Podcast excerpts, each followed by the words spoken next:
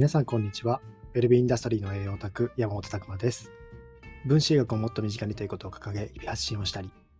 本業では未美容産業を作るということに取り組んだり、健康と美容を仕事にしていくオンラインサロン、チーム未美容ラボの運営をしたりしております。この配信では私山本が日頃の勉強会にて語りきれなかったことや、分子医学を学ぶ上で役立つ知識、日々持っていることを発信しております。というわけでですね、本日のテーマは、オメガ3の油と神経伝達物質のお話というテーマでお話ししたいと思います。えー先にですね、えちょっと告知というか、えー一つですね、情報をお伝えさせていただくと、まあちょっと1週間休ませていただいておりました。えー今回から再開いたしますので、引き続きよろしくお願いいたしますっていうところとですね、もう一つですね、え総再生回数まあ、このポッドキャストの総再生回数が5万回を突破しましたっていうところで、えーありがとうございます。ちょっと1週間休んでる間にですね、えー5万回の再生突破しまして、今5万1000回ぐらいになっておりますね。非常にいつも、えー聞いていただきましてありがとうございます。引き続きですね、10万回、目指して頑張っていきますので、えーよろしくお願いいたします。はい。今日は告知というのはほとんどないんですけども、えー先週末もですね、関西支部のイベント等々もありましたので、まあそういった、そういったところとかですね、オンラインサロンも盛り上がってきておりますので、まあ、ぜひ分子学をもっと武器にしたいという方ですね、えーぜひ、えーこのオンラインサロンも興味持っていただければ嬉しいなと思っております。あとは個別相談というのも引き続きやっておりますので、ぜひ、えーそちらも個別に、えー僕までご連絡取っていただければ個別相談っていうのもやっておりますので、よろしくお願いいたします。はい。それではですね、今日のテーマの方なんですけども、えーオメガ3と神経伝達物質のお話というところでですね、ちょっと脂質についてしばらくちょっと話していこうかなと思っております。この脂質、まあ脂質ってかなり分子学で重要なんですよ。要は油ですね。油と体の機能。ここっていうのは結構難しいです。正直、ややこしいというか、だからまとめるのもどっから言おうかなっていうのがいろいろあるんですよね。でなかなかあんまり話してこなかった分野ではあるんですけども、まあ、この際しっかりと押さえていこうというところでですね、まず脂質、まあ脂質栄養学っていうのが一つ、えーあったりするぐらいですね、えーこの脂質の働きっていうのは重要なわけなんですけども、まあ、皆さんの中での脂質のイメージってどんな感じですかと。まあ、油ですよね。日々取ってる油。まあ、食材とかにも油っていうのは含まれてます。外食とかすると。えーまあ、そういった油とか、えー使ってるもの多いですよね。あとは加工食品にも油が使われていますね。まあ、そういった食材に入ってる、まあ、トリグリセリドとか、コレステロールとか、リン脂質とか、まあ、そういったものたち。他に体の中にはですね、この脂質から作られる物質、脂質メディエーターっていうものが存在して、人間ではかなりその部分っていうのが重要になってくるんですよね。まあ、非常にここの脂質を理解すると、分子栄養学もさらに面白くなってくるポイントでもあったりします。で、だか油を変えれば不調は治るみたいな本とかって、えー多々あると思うんですけども、まあそれぐらいですね、本当に油を意識すると変わってくる部分は大きいかなと思います。で、体が、体に与える影響ですね。そういった脂質が体に与える影響っていうのも様々。まあ、脳から肌から、まあ、心臓胃、血管、えーそういった生殖機能とか筋肉、関節、まあ、様々ですね。本当に、えーいろんな効果が言われています。まあ、その中でも今日はちょっと、えー絞ってですね、お話ししたいと思います。で、油の、まあ、機能なんですけども、ここ押さえてくださいねっていうようなところ。まずはですね、体を動かすエネルギー源になっているというところです。まあ、脂質っていうのは、まあ、これも体、ミトコンドリアに入っていってですね、エネルギーを作るんですよ。まあ、脂肪酸、皆さんの体の中に入ってきた油の、まあ、その形態である脂肪酸っていう形。脂肪酸っていう形は、グリセリンっていうのにですね、脂肪酸が3つくっついたような。まあ、なんて言ったらいいんでしょうね。えー、まあ、鯉のぼりみたいな形？なんて言うんですかね。えー、3つこう、ぴょんぴょんぴょんって脂肪酸がくっついて、グリセリンにくっついてるような形ですね。まあ、こういったものを脂肪酸というんですけども、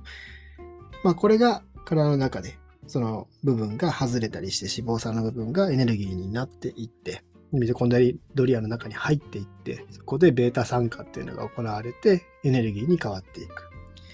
まあ、脂質って、まあ、この糖質よりもエネルギーを引っ張り出せるっていうところとかって、えー、まあ、管理栄養士さんとか知ってるかなと思うんですけども、糖質とタンパク質は 1g あたり4キロカロリーですけども、脂質は 1g あたり9キロカロリーの熱量を生むことができると。かなり効率のいいエネルギー源なんですよね。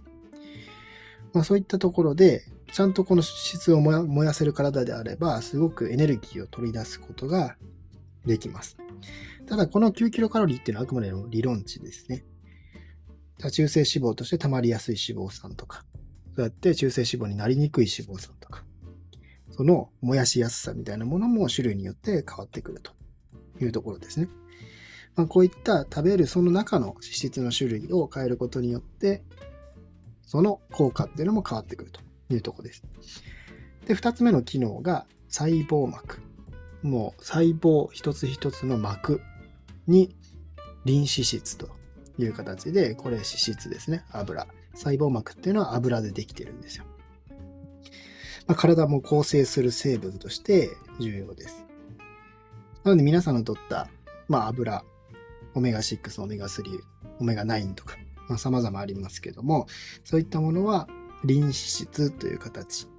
まあ、リン脂質なので、まあ、脂肪酸がこうニョロッとこう2つくっついたような形ですね。えー、まあ、こういったところが細胞膜を構成していまして、その脂肪酸の種類によって膜の硬さが変わってきたりするというところですね。まあ、細胞の状態が変わってくるというところです。だから一説によると、こう、オメガ3をたくさんしっかり取っていくことによって、オメガ3って折れ曲がった構造、まあ、その、感覚でいくと、まっすぐ一本の線じゃなくて、緩やかにぐねぐねぐねってなった線になってるんですよね。だからオメガ3をたくさん取った方が、膜の流動性、流れる、動く性質っていうのが変わるよみたいな話があります。より柔軟性のある膜になっていく。で、逆にそういった直線の硬い、硬いですね、直線になっているような、まあ、飽和脂肪酸系のものですね。以下不飽和脂肪酸とか、そういったものを取っていくと、膜が硬くなっていくみたいな、まあそういった、えー、ところも言われてたりするので、この膜、細胞膜を構成するものの成分というのもすごく重要なんですよね。当然やっぱ物質が通りづらいとかっていうのにも関わってくるようです。で、もう一つの脂質、ここがかなり重要なんですけども、脂質メディエーターという、まあ、この脂質から作られる物質が体を整えているんだというところが言われています。まあ、細胞膜を構成しているリン脂質の中にあるですね、そういった脂肪酸。まあ、こういったものから体に炎症を起こすものとか、炎症を抑えるものの物質、そういった脂質メディエーター、シグナル伝達をするものを作っていくというところですね。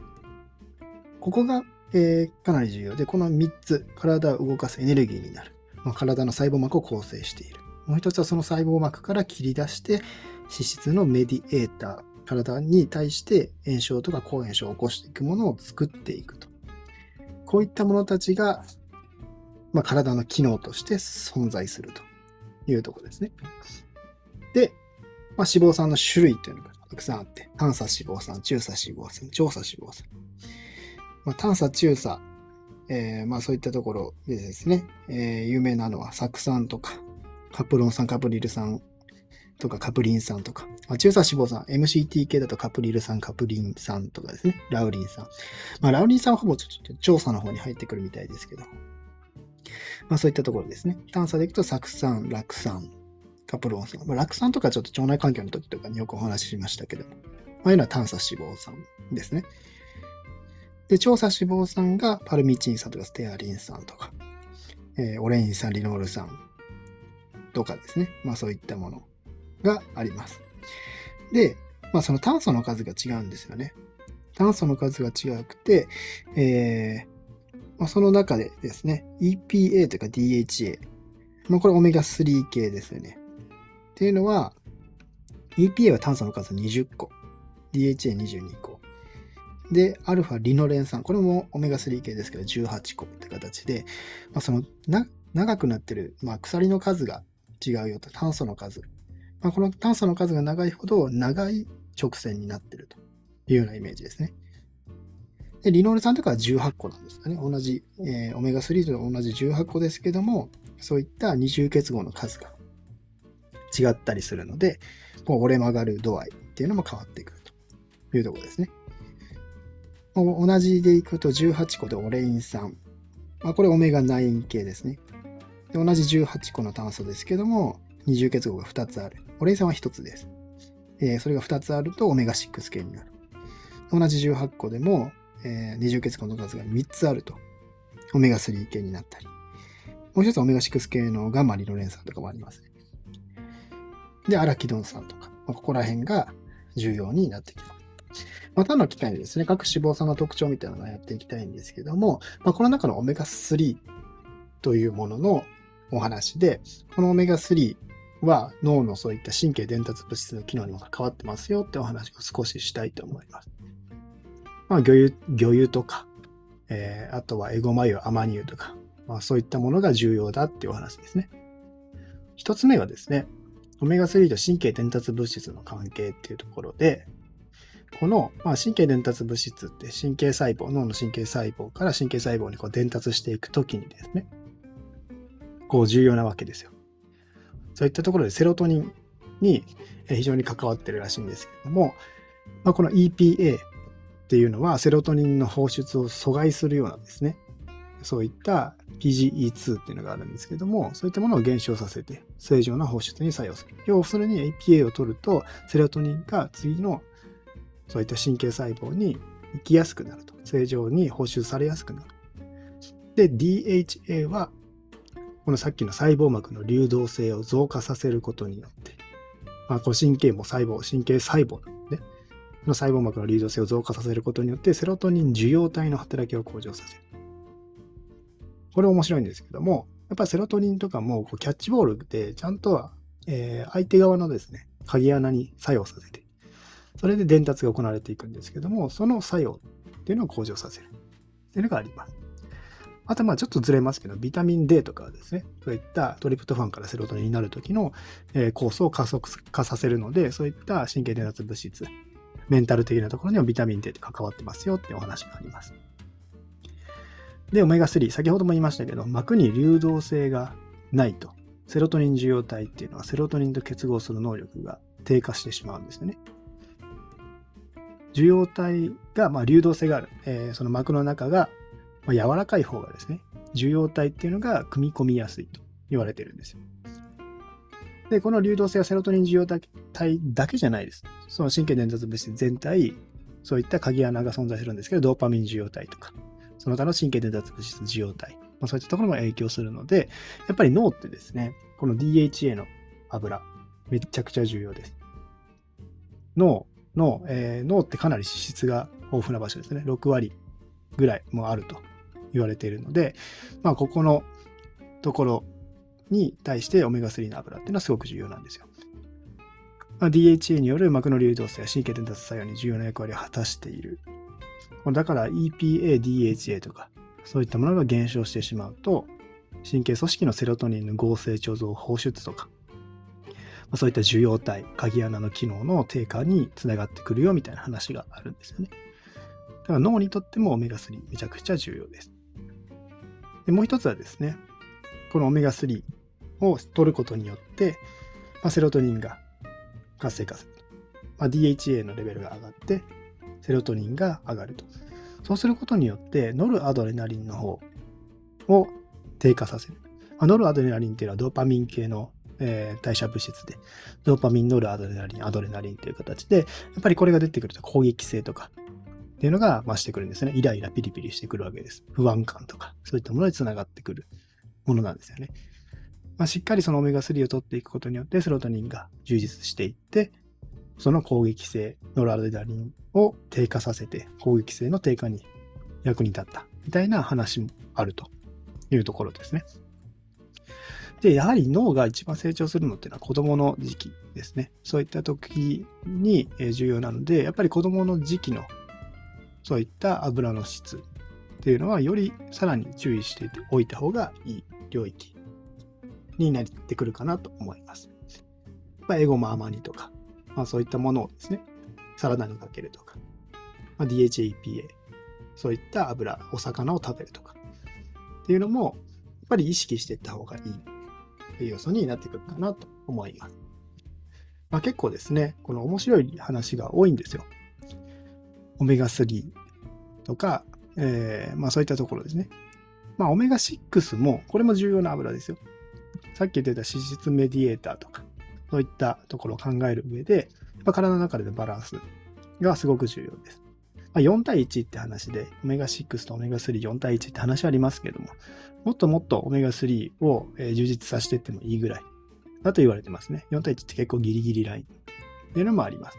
ただ普通に生活してるとですね、オメガ6が20対1とか、18対1とか、まあ、結構それぐらい崩れてる方っていうのがほとんどみたいです。なので、オメガ3の油っていうのは注目されてて、毎日取りましょうねと言われている油なわけですね。